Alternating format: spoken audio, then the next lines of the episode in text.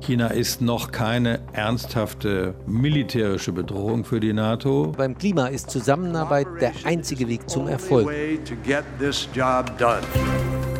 News Junkies. Was du heute wissen musst. Ein Info-Radio-Podcast.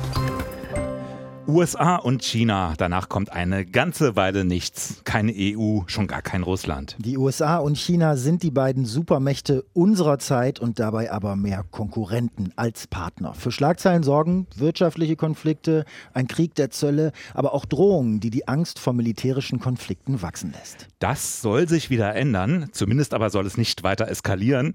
Und deshalb gab es vergangene Nacht einen Gipfel zwischen einer US-Delegation und Chinas Führung um Staats Staatspräsident Xi Jinping. Wenn auch nur virtuell der Gipfel, denn äh, Xi hat das Land seit dem Ausbruch von Corona nicht mehr verlassen. Virtuelle Begegnung der Supermächte. Thema heute in den News Junkies mit Hendrik Schröder und Martin Spiller. Hallo. Hallo. Although it's not as good as a face-to-face -face meeting, I'm very happy to see my old friend. Ja, so hieß es nach dem Treffen vom chinesischen Dolmetscher. Xi also voller Freude über das virtuelle Wiedersehen mit dem alten Freund Joe Biden. Ja, obwohl der alte Freund Joe Biden äh, kurz zuvor noch hat verkünden lassen von der Sprecherin, äh, dass äh, er Xi nicht als alten Freund betrachte. Ne? ja, immerhin kennen die beiden sich und zwar noch aus Bidens Zeit als US-Vizepräsident. Also um es vorwegzunehmen, ähm, das Treffen herausgekommen ist natürlich jetzt nicht direkt was Zählbares, aber geredet wurde vier Stunden lang und das über durchaus vieles, über den Klimaschutz, den Handelsstreit und auch sogar über das ganz dicke Thema Taiwan. Ja, der chinesische Außenamtssprecher, der beschrieb die Gespräche anschließend mit folgender Aufzählung von Attributen. Weitreichend, tiefgehend, freimütig, konstruktiv, substanziell und produktiv waren die Gespräche. Also ein paar nette Worte gab es durchaus, aber es gab auch ein paar Warnungen, nämlich dieser Art, eine Eskalation die sei gefährlich. Joe Biden. Our bilateral relationship evolves seems to me to will have a profound impact not only on our countries but quite frankly the rest of the world. Also wie sich das Verhältnis der beiden Länder entwickle, das habe Einfluss nicht nur für die beiden Länder selbst, sagt Joe Biden, sondern letztlich für die ganze Welt. Ja, und Xi meinte, es gelte zu verhindern, dass die chinesisch-amerikanischen Beziehungen vom Kurs abkommen und außer Kontrolle geraten. Also es geht darum, Konflikte wenigstens so ein bisschen zu managen, dass es nicht zum großen Knall kommt, wie die FAZ schreibt. Ja, also es ist eigentlich kein Wunder, wenn einige Beobachter und Pressestimmen so durchaus dann Vergleich zum Kalten Krieg ziehen. Ne? Absolut. Ne? Xi hat dann auch noch andere maritime Bilder bemüht. Äh, Zitat, wir müssen das Ruder stabilisieren, damit sich die beiden gigantischen Schiffe, China und die USA, gegen Wind und Wellen vorwärts bewegen, ohne vom Kurs abzukommen, zu stocken oder zu kollidieren. Mhm. Also der Vergleich mit zwei Ozeanriesen. Finde, das passt dazu, was aktuell passiert ist, weil Xi darf sich ja jetzt äh, der große Steuermann nennen. Ne? Das durfte vor ihm äh, nur Mao Zedong. Was das für Skis Macht bedeutet, außer dass das ein weiteres maritimes Sprachbild ist, äh, darüber ähm, sprechen wir nachher noch. Was das Treffen auf jeden Fall gezeigt hat, die USA nehmen China und seinen großen Steuermann immer ernster als die andere Supermacht. Ja, man hat so ein bisschen das Gefühl, Europa beschäftigt sich zunehmend mit Russland, die USA aber, für die äh, wiederum Europa ein bisschen aus dem Fokus gerückt ist, die sehen in China den großen Konkurrenten, der gerade dabei ist, äh, aufzuschließen, also mindestens mhm. aufzuschließen, technologisch eh, äh, zunehmend aber auch militärisch. Und deshalb wachsen jetzt auch die Spannungen, äh, zunehmend eben auch geostrategisch. Also die Frage, wer hat wie viel Einfluss wo in der Welt? Vor allem in Asien ähm, wächst ja Chinas Machtanspruch. Kann man sagen, die Nachbarländer da sind durchaus besorgt deswegen. Ja, und irgendwie auch nachvollziehbar, denn China steckt inzwischen eine ganze Menge Geld in die Aufrüstung der Volksbefreiungsarmee. Die Ausgaben, die Rüstungsausgaben, die sind die zweithöchsten der Welt. Der ehemalige Bundesverteidigungsminister Thomas de Maizière. China ist noch keine ernsthafte militärische Bedrohung für die NATO, entwickelt allerdings Interkontinentalraketen und bereitet einige Dinge vor, aber noch ist das nicht der Fall. Aber China ist auf dem Weg dorthin. Wenn hier eine neue Weltmacht erscheint, dann kann das die NATO nicht kalt lassen. Dazu passt ja auch, dass China derzeit ungewohnte Härte gegenüber Japan zeigt. Da gibt es immer wieder Provokationen. Es gab militärische Aktionen an der indischen Grenze und dann ist da Taiwan, das wohl beste Beispiel. Denn die Regierung in Peking betrachtet die Insel ja als abtrünnige Provinz, so muss man es ja sagen. Ja, und China will aber an seiner Ein-China-Politik festhalten. Die besagt nämlich zwei Dinge. Erstens, es gibt nur ein China Und zweitens, Taiwan gehört dazu und müsse notfalls auch mit militärischer Gewalt wieder mit dem Festland vereint werden. Mhm. Die USA wiederum stellten sich zuletzt demonstrativ hinter die Regierung in Taipeh, die ganz gerne ein zweites China bleiben würden. Es war offenbar beim Gipfel ein ganz zentrales Thema und wohl auch das brisanteste. Ne? Mit Sicherheit. Also es klang auch nicht so richtig beruhigend, fand ich, was die äh, chinesischen Staatsmedien dann hinterher so zitierten. Ähm, da hieß es, die chinesische Führung sei geduldig und bemühe sich aufrichtig um eine friedliche Wiedervereinigung.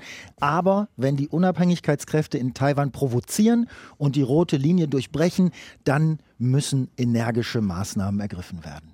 Und das richtet sich sogar ganz direkt an die USA, denn so heißt es, Einige Leute in den USA hätten vor, Taiwan zu benutzen, um China zu kontrollieren. Ein Spiel mit dem Feuer sei das. Tatsächlich ist es ja so, dass die USA Taiwan zwar unterstützen, aber ja immer wieder äh, betonen, dass sie keine Unabhängigkeit äh, äh Taiwans äh, anstreben oder forcieren würden und das äh, natürlich auch diese Betonung, um China zu beschwichtigen. Hm, schwierige Gratwanderung, ne?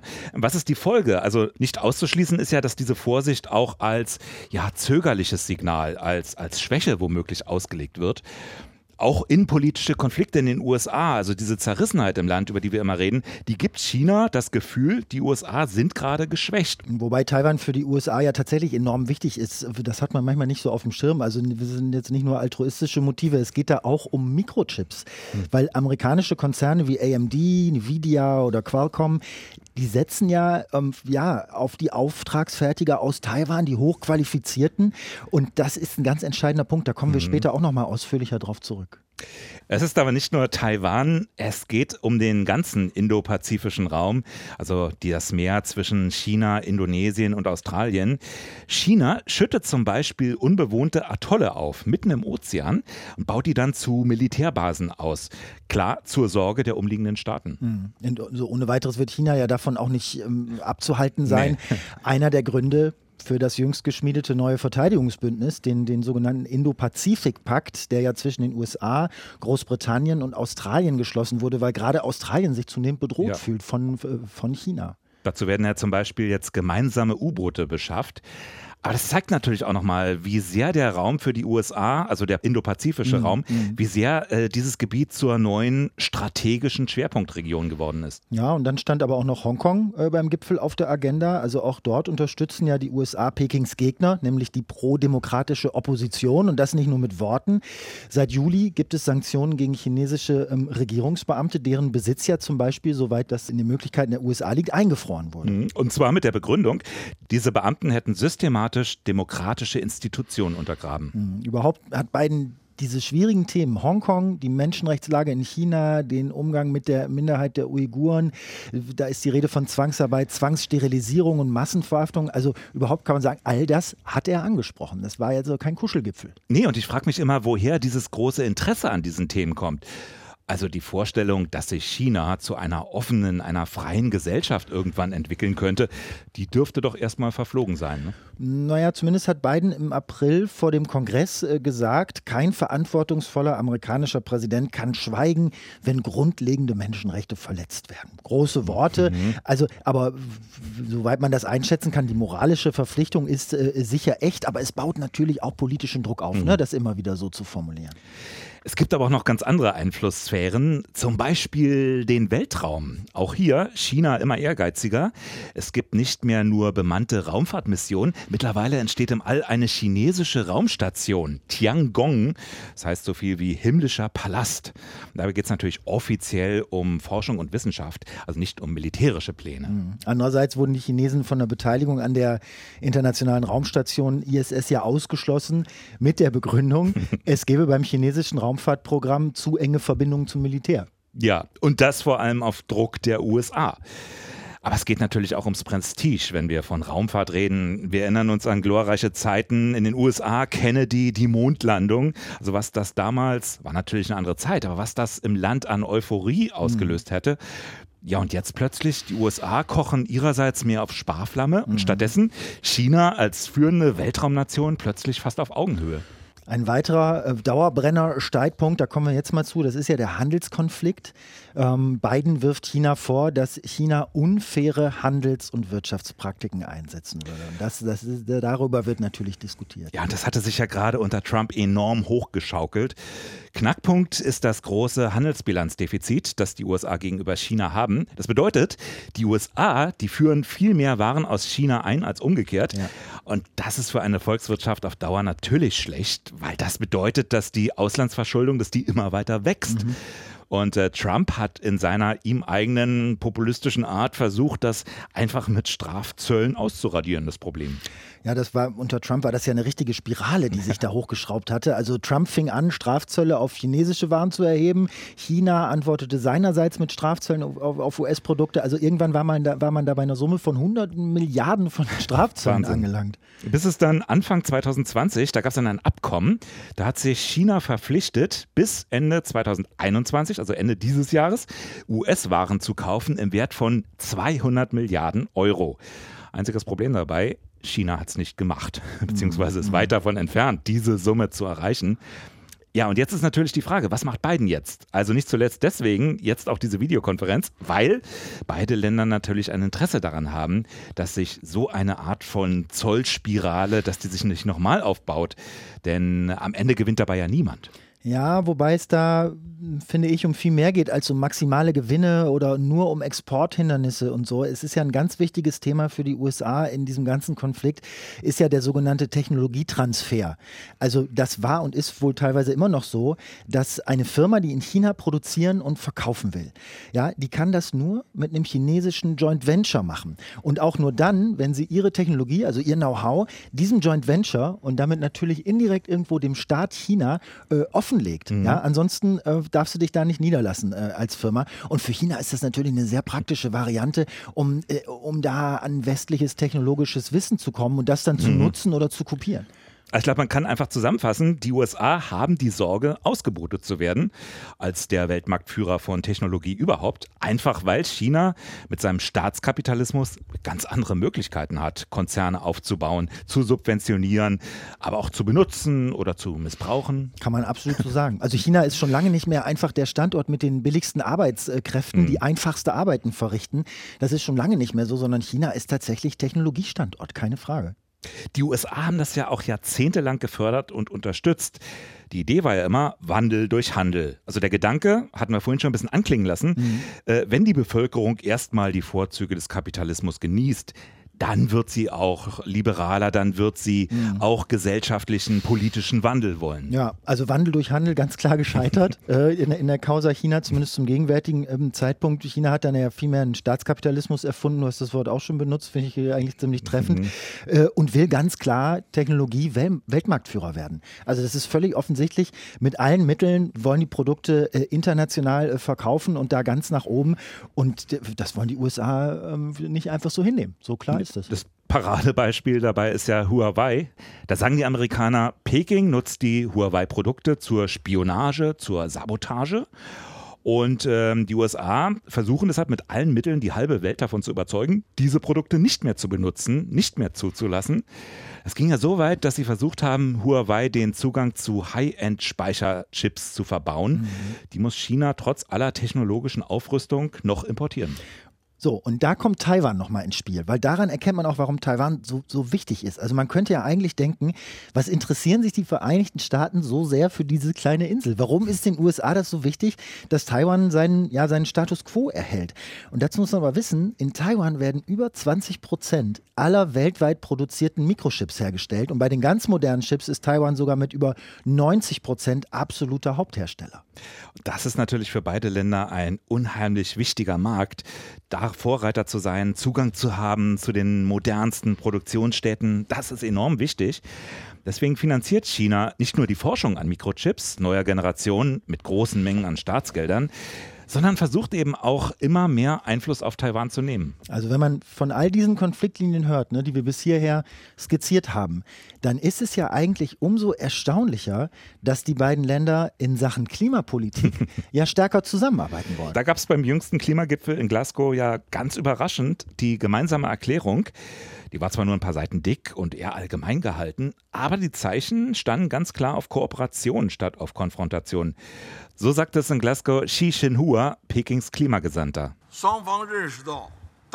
Beide Seiten erkennen an, dass es eine Kluft zwischen den gegenwärtigen Anstrengungen und den Zielen des Pariser Abkommens gibt. Deshalb wollen wir gemeinsam unsere Anstrengungen verstärken, um den Wandel zu einer grünen und CO2-freien Zukunft zu beschleunigen. Ja, und sein US-Kollege John Kerry, der hat dem zugestimmt. Wir haben nun wahrlich keinen Mangel an Differenzen, aber beim Klima ist Zusammenarbeit der einzige Weg zum Erfolg. Also man hat wirklich ganz offensiv und ohne dass jetzt jemand gedrängt hätte, vereinbart, dass man gemeinsam den Ausstoß von klimaschädlichen Gasen, dass man den verringern will. Und das immerhin war schon bemerkenswert. Finde ich auch. Ich finde umso bemerkenswerter auch noch, dass die USA und China das dadurch erreichen wollen, dass sie nämlich auf diesem Feld Technologien dann austauschen. Also klimaschützende Technologien, Technologie äh, äh, für erneuerbare Energien hauptsächlich. Also da soll dann auf einmal das, das Know-how ganz friedlich und progressiv miteinander genau. geteilt werden. Beide Staaten sind ja zusammen für so 40 Prozent des CO2-Ausstoßes weltweit verantwortlich. Also die Hauptklimasünder, wenn man so will. Und da werden dann an der Stelle die beiden Konkurrenten doch plötzlich zu Partnern, oder? So wie ich es gerade gesagt habe. Also wo sie sich an anderer Stelle bitter bekämpfen, ähm, ist da, ja, wenn man es wohlwollend interpretieren möchte, ist, ist, ist da an dieser Stelle schon das erste Zeichen von Entspannung in, in den gegenseitigen ja, äh, Beziehungen. Ändert aber natürlich nichts daran, dass beide sich weiterhin auch einen Wettkampf um die Vorherrschaft in der Welt liefern.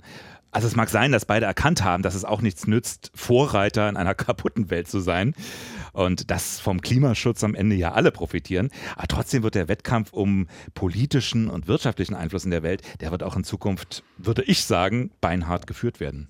Wobei ich mich dann gefragt habe, äh, als wir da heute den ganzen Tag dran gesessen haben und so viele Sachen gelesen, mit Leuten gesprochen, was ist denn eigentlich mit dem kulturellen Wettkampf? Den gibt es irgendwie gar nicht. Wie, wie, mein, wie, meinst du?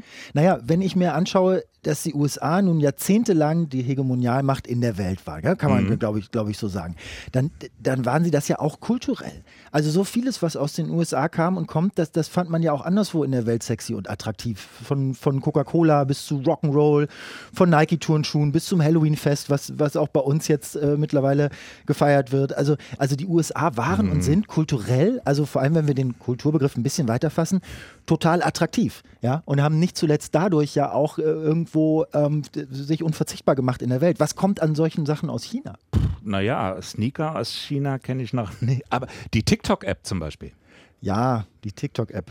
Wobei das ja schon fast wieder eher Technologie ist als, mhm. als Kultur, aber meinetwegen. Okay. Aber ansonsten wirst du mir zustimmen, es kommt nicht so viel. Ich mhm. wüsste jetzt von keiner chinesischen Band oder einer chinesischen Fernsehsendung oder Blockbuster-Film, die dazu in der Lage sind, weltweit ein Lebensgefühl zu prägen. Das stimmt. Und das ja auch im Gegensatz zur Kultur aus Japan, ähm, übrigens seit einer Weile auch oh. aus Südkorea. Ja, Wollte ich gerade sagen, genau. Ja, also die exportieren ja zum Beispiel sehr viel Popmusik mittlerweile. Ähm, da stehen die Leute auch hier Schlange, um koreanische Bands live zu sehen. Und wie? Aus China kommt so etwas nicht. Das K-Pop-Phänomen, ja. die Welle ist längst angekommen. Ich glaube, das liegt daran, dass, ähm, wenn ich mich jetzt mal zu der These versteigern darf, dass man einen größeren Kulturexport, dass man dafür doch eher liberale Gesellschaften braucht. Also in China regiert die KP ja bis in den kleinsten Winkel der Gesellschaft hinein und so eine atmende, vibrierende, lebendige Kulturszene, in der man auch experimentieren darf, Sachen ausprobieren darf, die ein bisschen losgelöst ist von der Staatsdoktrin, die kann sich da ja kaum entwickeln. Also vielleicht von einigen Nischen in, in Shanghai oder so abgesehen. Oder vielleicht noch nicht. Vielleicht folgt China ja mal einer Entwicklung, die zum Beispiel Korea, hast du angesprochen, schon durchgemacht hat. Ja. Also Fakt ist auf jeden Fall, dass das alles jetzt popkulturell gesehen, was irgendwann mal groß wurde, in kleinen Nischen angefangen hat. Mhm. Also in den allermeisten Fällen, werden sich da ein paar Leute getraut haben, das einfach zu machen. Du kannst keinen kulturellen Welterfolg per Fünfjahresplan entwickeln. genau. Das geht einfach nicht, glaube ich. Und ich finde, wenn wir jetzt wieder aufs Politische kommen, es sieht auch überhaupt nicht danach aus, als wenn die kommunistische Partei in China diesen allumfassenden Machtanspruch so schnell aufgeben wird. Nee, im Gegenteil. Nächstes Jahr sind ja in Peking Olympische Spiele. Da darf man nichts anbrennen lassen aus staatlicher Sicht. Da werden die Zügel erfahrungsgemäß eher noch angezogen.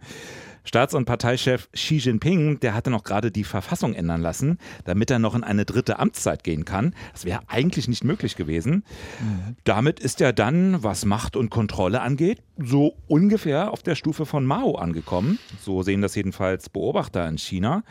Und äh, ich habe auch gelesen, dass es in China in den vergangenen Wochen zu Hamsterkäufen bei Öl und Salz und sowas kam, Lebensmittel, weil die Leute tatsächlich befürchten, dass China jetzt wirklich bald Taiwan angreifen würde. Also nach innen zumindest scheint diese ganze Rhetorik zu wirken. Und also all das bedeutet sehr wahrscheinlich, China wird in der Zukunft nach innen eher noch autoritärer, die Kontrolle wird noch größer, als dass irgendwelche Liberalisierungsideen da eine Chance hätten. Und mm, mm, also bei solchen Entwicklungen, die Lage zwischen China und den USA, auch was ihre globalen Interessen angeht, trotzdem stabil zu halten, das verstehen, glaube ich, US-Präsident Biden und Chinas Staatschef Xi Jinping ja offenbar gleichermaßen als ihre Aufgabe. Denn immerhin, sie haben vier Stunden miteinander geredet und sie sind sich einig, zumindest beim Klimaschutz und auch in einigen anderen Punkten Punkten, dass sie kooperieren sollten und müssen. Das war's für heute von den News Junkies. Ein kompliziertes Thema. Uns interessiert immer auch eure Meinung. Wie seht ihr das? Wie schätzt ihr das ein? Ihr könnt uns natürlich weiterhin gerne schreiben, eure Meinung, eure Anregung, eure Kritik einfach per Mail an newsjunkies@inforadio.de. Vielen Dank euch, sagen Hendrik Schröder und Martin Spiller. Bis dann. Ciao. Tschüss. News Junkies. Was du heute wissen musst. Ein Podcast von Inforadio. Wir lieben das Warum.